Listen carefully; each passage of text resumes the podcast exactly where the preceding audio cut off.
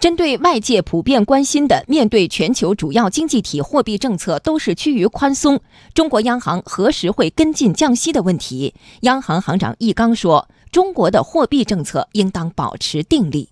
要珍惜正常的货币政策的空间，尽量长的延续正常的货币政策。我们货币政策呢，主要是服务国内经济，中国的经济呢。